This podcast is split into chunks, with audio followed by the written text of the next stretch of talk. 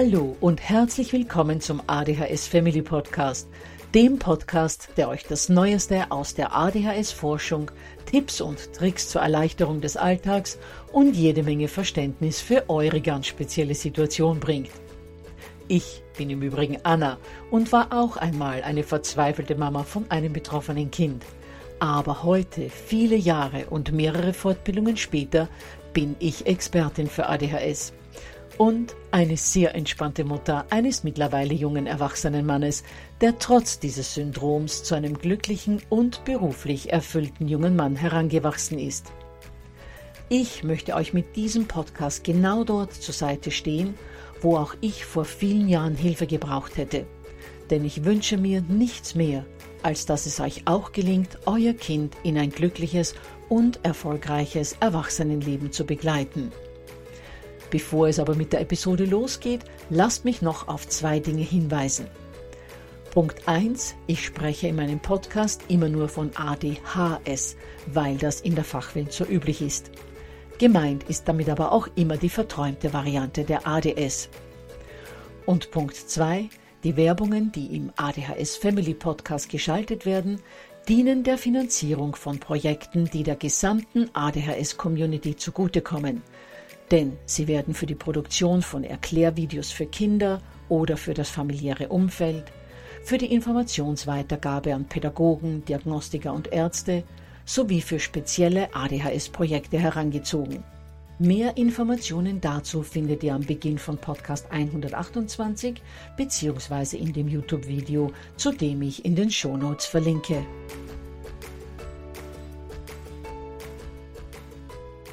Ja, ihr Lieben, heute geht es wieder einmal um eines der schwierigsten Themen, das ihr mit eurem Kind bzw. mit euren Kindern zu bewältigen habt. Und das ist das Thema Lernen und Schule.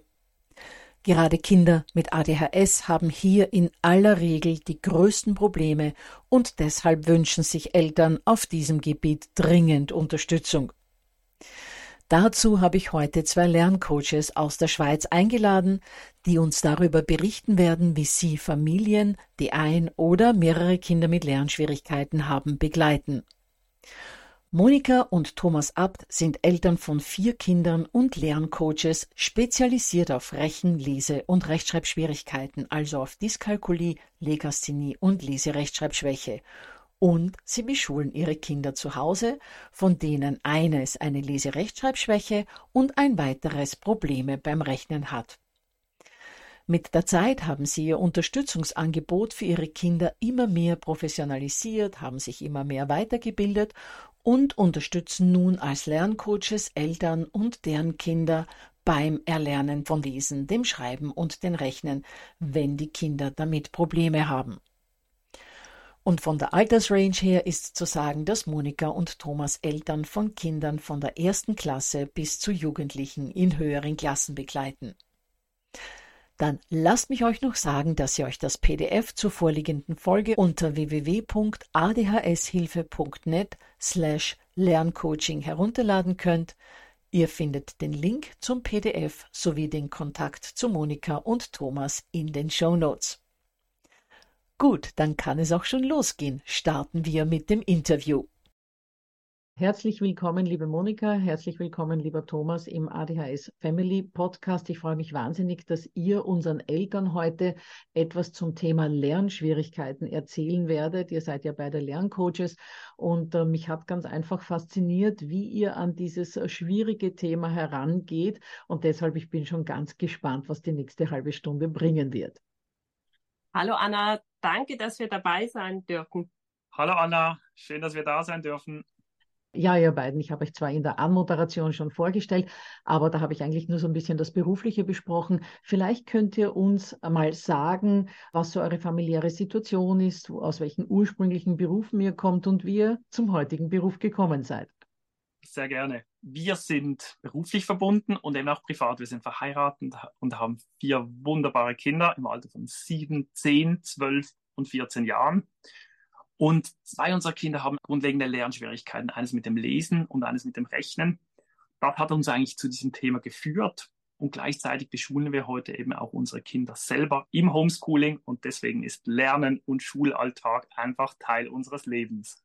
Bin auf Umwegen zum Thema Lernschwierigkeiten gekommen. Ich bin ursprünglich Betriebswirt, habe lange im Bereich Marketing gearbeitet und bin wirklich über Monikas Lehrtätigkeit und dann eben auch über die Situation mit unseren eigenen Kindern auf dieses Thema gestoßen, habe mich da auch weitergebildet und bin jetzt mit Monika zusammen eben auch als Lerncoach tätig. Ja, also gerade in der Schweiz und in Österreich ist das ja möglich, zu Hause zu beschulen und mich fasziniert das immer wieder. Also ich kann mich erinnern, als unsere Kinder noch kleiner waren, habe ich da einige Bücher dazu gelesen und hatte mir das auch teilweise für unsere Kinder überlegt. Nur waren die in ihren jeweiligen Schulen so gut aufgehoben, dass ich es dann nicht getan habe. Ich, aber ich finde das eine wunderbare Möglichkeit, sein Kind schulisch zu begleiten, wenn es im öffentlichen System oder auch im privaten System nicht klappt. Und gerade bei Kindern mit ADHS ähm, ist das natürlich ein riesengroßes Thema, aber leider zum Beispiel in Deutschland keine Option. Deshalb, ich freue mich, dass es wenigstens in Österreich und der Schweiz möglich ist. Und ich freue mich total für eure Kinder, dass die das erleben dürfen. Aber ich weiß natürlich auch, dass es nicht nur die Tatsache war, dass äh, zwei eurer Kinder Lernschwierigkeiten haben, beziehungsweise hatten, nehme ich mal an, sondern auch du, Monika, hast ja da eine gewisse Vorgeschichte mitgebracht. Ja, genau. Ich selbst bin in vier verschiedenen Schulsystemen groß geworden, weltweit, und habe da einfach selber erleben dürfen, dass viele Wege ans Ziel führen. Also zum Beispiel in der Mathe dividieren durfte ich jedes Mal neu lernen. Gleichzeitig hat mich das auch fasziniert, dass es eben so unterschiedliche Wege gibt. Und ich habe auch da selber gemerkt, dass zu jeder Person ein unterschiedlicher Weg passt. Es ist nicht ein Weg, der zu allen passt. Und später auch als Primarlehrerin habe ich dann immer herausgekitzelt, welcher Weg denn zu welchem Kind passte, so dass wirklich Lernen möglich war. Und genau das war natürlich dann auch bei unseren Kindern das Thema.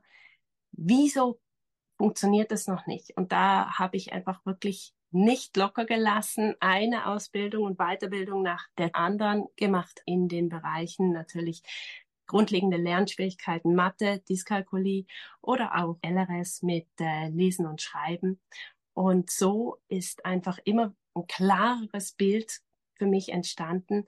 Was brauchen die Kinder denn eigentlich, damit Lernen wirklich gelingen kann? Das heißt, insgesamt haben all diese Dinge, die ihr jetzt erzählt habt, dazu geführt, dass ihr jetzt Unterstützung bei Lernschwierigkeiten gebt. Wie genau kann ich mir das vorstellen? Weil das, ich dachte zuerst, es ist äh, live, aber ich weiß in der Zwischenzeit, dass es eine Online-Unterstützung ist. Äh, könnt ihr da mal was drüber erzählen? Ja, gerne. Wir begleiten Familien, deren Kinder grundlegende Schwierigkeiten beim Rechnen, Lesen und oder Schreiben haben. Und was wir machen, ist im Grunde genau das Gleiche wie in einer klassischen Lerntherapie. Also das Was, das Didaktische ist identisch. Was der Unterschied ist, ist erstmal vom Namen her. Für uns sind die Kinder nicht krank, sie brauchen keine Therapie, sondern sie brauchen andere Wege, andere Zugänge, die zu ihnen passen, damit für sie das Ganze logisch und völlig klar wird.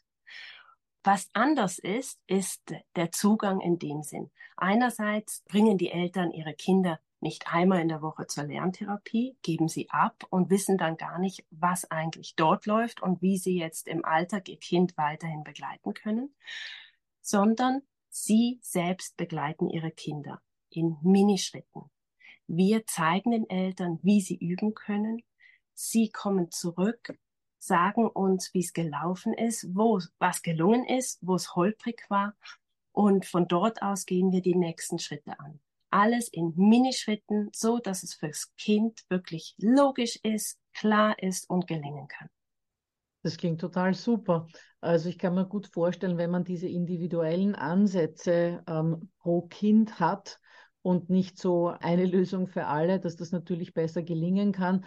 Und was ich mir auch gut vorstellen kann, ist, dass man ja dann als Mama oder Papa weiß, wie man hier weiter üben kann, weil man ja dabei ist bei dieser online durchgeführten Lerntherapie. Ja, genau.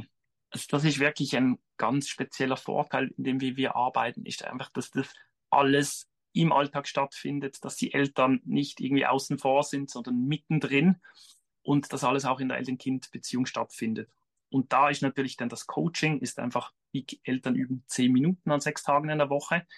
Und das löst einfach sehr viel aus, weil da die Eltern einfach lernen, wie sie begleiten können. Sie können diese positiven, bestärkenden Erfahrungen beim Lernen mit dem Kind machen und das strahlt einfach aus. Das strahlt eben auch in die Hausaufgabensituation aus und das strahlt in ihre Beziehung aus. Und so kann einfach auch die schulische Situation, die häufig sehr schwierig ist, können die Eltern wirklich einfach auch umfassend da eine äh, positive Veränderung bewirken. Du hast es gerade gesagt, die schulische Situation, die häufig sehr schwierig ist, was mich gleich zur nächsten Frage bringt. Gerade bei Kindern mit ADHS ist natürlich die schulische Situation häufig sehr schwierig. Und da meine Frage, was hat euch denn zum Thema ADHS geführt? Weil darüber haben wir uns ja dann schlussendlich kennengelernt. Ja, genau. Viele Kinder mit ADHS sind auch von Lernschwierigkeiten betroffen. Und deshalb, wir begleiten einige Familien mit betroffenen Kindern. Ja, und da stellt sich jetzt die Frage, inwiefern sich Kinder mit ADHS im Lernverhalten von neurotypischen, also von nicht betroffenen Kindern unterscheiden, jetzt natürlich unterscheiden in Bezug auf Lernschwierigkeiten. Da würde ich gerne schnell bei den neurotypischen Kindern mit Lernschwierigkeiten beginnen. Also viele Kinder haben ja Mühe, sich Sachen bildlich vorzustellen, ein klares Bild im Kopf zu haben, wie Buchstaben aussehen, wie wie Mengen daherkommen, wie Rechenwege daherkommen, wie diese Rechtschreibregeln irgendwie anzuwenden sind. Ihnen fehlt häufig diese Vorstellungskraft. Und viele Eltern üben dann mit dem Kind und das gelingt auch am gleichen Tag und am nächsten Tag ist es einfach wieder weg. Und viele Eltern sagen, es ist wie weggeblasen. So dieser Wind über Nacht hat alles wieder weggeblasen. Und das hat ja auch etwas mit dieser Merkfähigkeit zu tun. Und dass eben die Kinder Mühe haben, Rechenwege, Buchstaben und Sachen sicher abzuspeichern und wieder auch verlässlich aufzurufen. Auch ist es bei Kindern mit Lernschwierigkeiten so, dass die vor einer Hausaufgabe sitzen und dann kommt ein Geschwister rein, sie sind abgelenkt oder sie können sich gar nicht auf die Aufgabe einlassen. Sie brauchen viel Zeit, um zu starten. Sie lassen, lassen sich ganz schnell ablenken. Und das sind alles Situationen, die typisch sind für Kinder mit Lernschwierigkeiten. Und genau das macht ihre speziellen Lernbedürfnisse aus. Und deswegen funktionieren ja die schulischen Hausaufgaben häufig nur so schwierig. Im Schulunterricht ist es auch sehr schwierig für die Kinder mitzukommen, weil die Kinder einfach andere Bedürfnisse haben, andere Wege brauchen, eben bildliche Wege, handelnde Wege, viele kleine Schritte, die Klarheit geben, die Sicherheit geben und viel, viel Geduld und viel Wiederholung. Und das haben alle Kinder mit Lernschwierigkeiten gemeinsam. Bei Kindern mit ADHS ist es so, diese Lernbedürfnisse häufig noch ausgeprägter sind, dass sie eben noch mehr Wiederholung brauchen, dass sie noch mehr Sicherheit brauchen, noch mehr kleine Schritte brauchen. Und die andere Ebene ist die Gefühlsebene. Da haben Kinder mit Lernschwierigkeiten einfach häufig schwierige Erfahrungen. Sie erleben ja, dass sie scheitern, dass sie überfordert sind und das bringt halt viel in die Lernsituation rein. Und deswegen ist eben dieses enge Begleiten ganz wichtig. Und bei Kindern mit ADHS ist es einfach wieder so, dass genau diese situationsspezifischen Bedürfnisse häufig noch ausgeprägter sind. Ich mache ein Beispiel. Wir begleiten beispielsweise eine Familie mit einem Drittklässler, der Mathe-Schwierigkeiten hat. Und es gibt Tage, da braucht er Bewegung, da braucht er dieses Ausleben, die Energie rausbringen. Und wenn das Wetter schön ist, geht die Mama mit ihm raus aufs Trampolin und dann hüpft er und dazu rechnet er. Oder manchmal hat er einfach Lust, in seiner Buddelecke zu verschwinden und die Mama setzt sich daneben und er buddelt und dabei rechnet er. Oder er malt dann einfach auch mal die Rechenwege in den Sand in der Buddelecke. Und es gibt andere Situationen, wo die Bedürfnisse eben anders sind, wo er einfach Ruhe und Fokus braucht. Und die Mama spürt das beim Begleiten. Und dann ziehen sie sich halt zurück. Sie sitzen aufs Bett, sie nehmen eine Tafel, sie sind nah beieinander und sie sind ganz nah verbunden und sie sind einfach auch ganz fokussiert aufs Thema drin. Und genau in diesen bedürfnisorientierten Situationen sind einfach die Kinder mit ADS ganz spezifisch und da macht dieses Begleiten einen riesen Unterschied. Ja, das klingt alles sehr, sehr nachvollziehbar, weil wir ja immer sagen, Erziehungsansätze und auch Lernbegleitung, beides funktioniert nur über Beziehung. Und diese enge Begleitung ist etwas ganz, ganz Wichtiges bei Kindern mit ADHS, also die enge Begleitung im Lerngeschehen. einem Kind mit ADHS, das vielleicht auch noch nicht einmal medikamentiert ist, zu sagen, geh in dein Zimmer und mach deine Hausaufgaben, das funktioniert in den allerwenigsten Fällen. Ein Kind, das medikamentiert ist, dem kann man das möglicherweise sagen. Aber in der Regel ist es so, dass Kinder mit ADHS eine ganz enge Begleitung äh, im gesamten Lern- und Hausaufgabengeschehen brauchen. Das heißt, äh, unterm Strich gesehen, ihr betreibt eigentlich keine Wissensvermittlung, sondern ihr vermittelt Lernstrategien und ihr versucht auf die häufigsten Fehler beim Erlernen von Fertigkeiten wie Lesen, Schreiben, Rechnen und Sachwissen aufmerksam zu machen, wobei man kann ja gar nicht von Fehlern reden, sondern es passt ja für jedes Kind ein anderer Ansatz. Genau. Also das ist eigentlich eine Kombination aus Lerninhalten. Eben das ist wie bei der Lerntherapie, wo es diese Übung, weil die Kinder brauchen ja andere Zugänge. Sie haben die schulischen Erklärungen und die können sie nicht aufnehmen. Das ist wie so eine Lücke. Sie haben ein Papier, eine Erklärung und diese Erklärung schafft es irgendwie nicht in ihre Vorstellungswelt, in ihre Gedankenwelt. Da braucht es eben wieder diesen Brückenschlag. Andere Lernzugänge, um das Inhaltliche aufnehmen zu können. Eben mit handelnden Übungen, mit kleinen Schritten, mit Bewegung, mit Material und so weiter. Und die zweite Ebene ist dann eben das Begleiten, was eben Hand in Hand geht, um diese kleinen Schritte dann auch einfach auch wieder so dem Kind zu vermitteln und das Kind so zu begleiten, dass es eben einfach auch das aufnehmen kann, dass da ein gutes Gefühl hat und einfach auch diese Schritte dann erfolgreich machen kann. Ja, ich habe ja eure beiden E-Books gelesen und war da schon recht angetan davon, was ihr für tolle Ideen und Ansätze da drinnen vorgestellt habt. Da habe ich auch schon einiges äh, drinnen gefunden, was für Kinder mit ADHS ja gut funktionieren kann beim Lernen. Könnt ihr unseren Zuhörern mal einiges dazu sagen, wie ihr gerade Kindern mit ADHS helft, um mit Lernen und schulischen Themen besser zurechtzukommen? Habt ihr da vielleicht so ein, zwei Tricks aus der Trickkiste parat für uns? Ja, also grundsätzlich erstmal weg vom Papier hin zum Material und auch nicht irgendwelches Material, sondern aus ihrer Herzenswelt. Wenn ein Kind gerne Pferde hat, dann hat es wahrscheinlich auch kleine Pferde daheim. Und mit denen können wir genauso gut die Mengen lernen wie ein Kind, das gerne mit Lego baut. Dort können wir Legosteine dazu nehmen. Ein anderes Kind tut gerne in einer Computerwelt sich aufhalten, Spiele spielen. Wir haben jetzt gerade aktuell einen Oberstüfler, bei dem sind wir mit den Nomen dran. Seit er da in seine Welt eintauchen kann, findet er ganz viele Nomen und auf einmal werden Nomen logisch, weil in seiner Welt sind natürlich ganz viele konkrete Nomen, also die, die wir anfassen kann und gleichzeitig auch die abstrakten, die Gefühle in seiner Welt, die sind völlig logisch. Also da können wir ganz viel machen. Gleichzeitig ist es auch wichtig, neben dieses lebendig machen, also aus diesen Lieblingsthemen der Kinder, auch die Bewegung reinzubringen. Also gerade Kinder mit Lernschwierigkeiten, insbesondere mit ADHS, haben natürlich einen Bewegungsdrang und den können wir ausleben. Also wir haben ein Mädel, das hat erst auf dem Trampolin lesen gelernt. Da hat's funktioniert. Vorher auf dem Stuhl sitzend, da war so eine innere Unruhe in ihr, dass sie die Buchstaben gar nicht wie aufnehmen konnte. In der Bewegung ist es ihr gelungen. Und die Kinder finden da auch selber mhm. zu ihren Bewegungen. Also ein Bub zum Beispiel, der liebt es, Liegestützen dann zwischendrin zu machen. Also der liest ein Wort und dann Liegestütze und dann wieder ein Wort und wieder eine Liegestütze. Und das wäre jetzt fürs nächste Kind wieder nicht sein Ding. Also jedes Kind findet dann auch selber seine Bewegungsformen in ihrer Herzenswelt mit den Lieblingsthemen und damit wird es einfach möglich, diese Zugänge zu machen. Du hast da jetzt was ganz Interessantes angesprochen, Monika, dass das Kind den Weg findet. Und ich glaube, dass wir Erwachsenen oftmals den Fehler machen, dass wir denken, wir wissen, was das Kind braucht und äh, wir wissen es besser.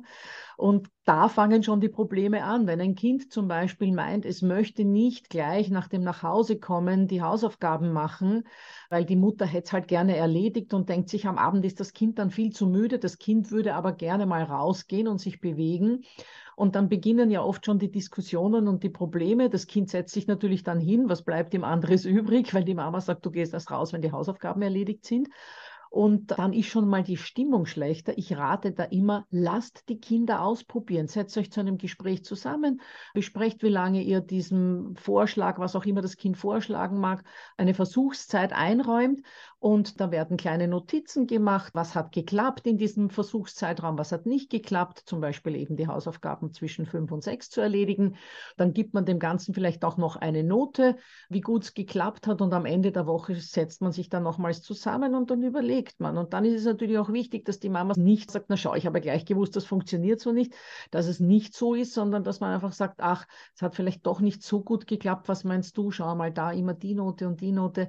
Jetzt müssen wir uns einfach was anderes anderes überlegen, aber wir finden sicher einen Weg, dass das Kind auch das Gefühl hat, ihr sitzt im selben Boot und ihr wollt gemeinsam eben mit dem Kind einen Weg finden.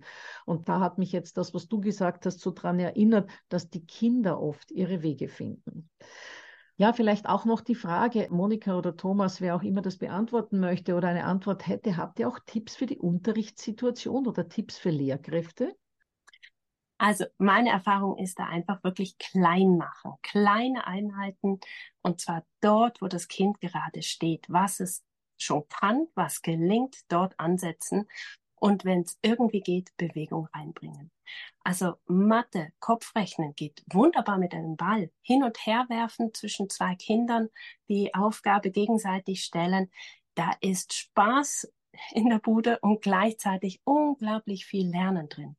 Oder Hüpfen von Rechenwegen.